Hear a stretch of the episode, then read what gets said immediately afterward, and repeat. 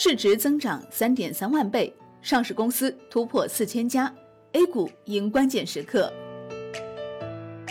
中国股市三十年，A 股上市公司数量今天突破四千家，按本周一收盘市值，A 股总市值达七十七点二六万亿元，相比一九九零年底老八股二十三点八二亿元的总市值，增长了约三点三万倍。今天，创业板将首次出现 ST 股。重要经济数据也将公布，市场再次迎来关键时刻。首先，我们一起来回顾一下 A 股三十年。一九八三年，中国第一家股份制企业深圳宝安联合投资公司成立。次年十一月，中国第一股上海飞跃音响发行一万股。一九八六年九月二十六号，中国第一个证券柜台交易点诞生。中国工商银行上海信托投资公司静安分公司，一九九零年十一月二十六号，经国务院授权，中国人民银行批准，上海证券交易所正式成立。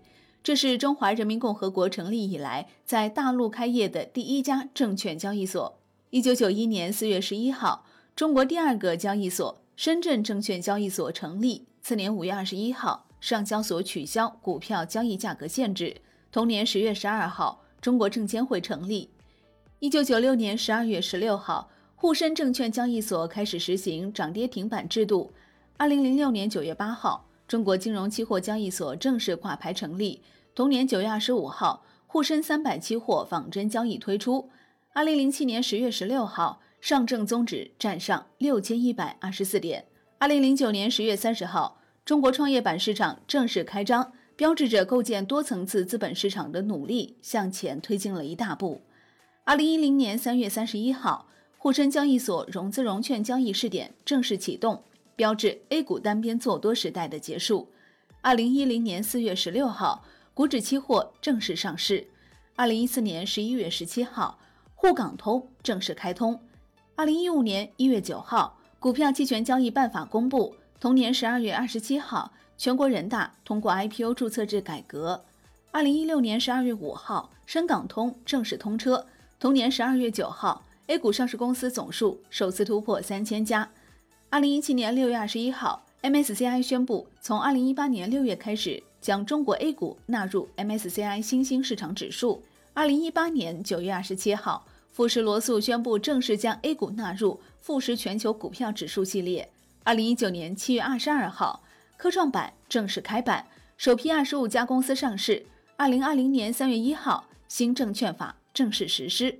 二零二零年四月二十七号，中央全面深化改革委员会第十三次会议审议通过了创业板改革并试点注册制总体实施方案。二零二零年七月二十二号，上证指数正式迎来编制方案首次修订。二零二零年八月二十四号，创业板注册制首批企业正式上市。从总市值来看，贵州茅台总市值超过两万亿元，一马当先；工商银行、中国平安、建设银行、农业银行、中国人寿市值均超过万亿元。从分红金额来看，银行业上市公司最慷慨，在现金分红能力上，其他行业与之无法抗衡。A 股历史上累计分红最多的十只个股，银行股占据半数。从二零零一年出现首家退市公司至今。二十年间，A 股共产生了七十七家真正意义上的退市公司。本周一，创业板再次成为市场焦点，成交金额为两千七百零五点二一亿元，继九月八号再超沪市，十九股涨停，超八十股涨超百分之十。而今天，创业板还将继续被全市场瞩目，天龙光电、东方网力和乐凯新材三只创业板股票将复牌。复牌后被实施其他风险警示，成为创业板史上首批 ST 股。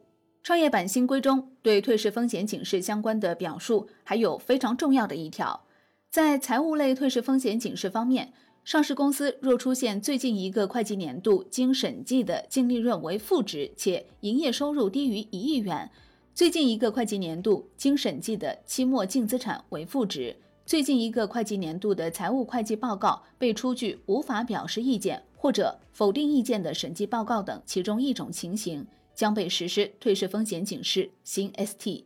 这一规定与主板的规则不同，创业板采取了营收和净利润相结合的指标体系，而且净利润采取净利润以扣除非经常性损益前后孰低为准的标准。因此，上市公司连续多年扣非后亏损，却不需要进行风险警示，在创业板新规中行不通了。另一个与主板不同的是，创业板股票被 ST 后，涨跌幅仍为百分之二十。九月以来，A 股高位回调，但机构投资者对上市公司调研却更加积极。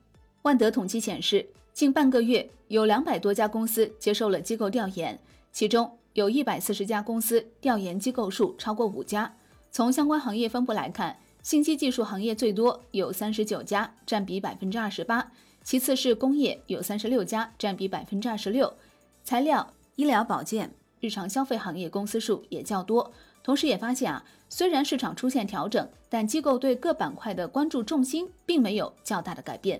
九月以来，机构对四百多只股票给予了买入评级，其中或四家以上机构买入评级的股票有二十七只。这其中，长城汽车、长安汽车、阳光城、万科 A、锦江酒店、三七互娱、中国中免、索菲亚等公司获七家及以上机构买入评级。业绩方面，三季报预喜个股超一百八十只。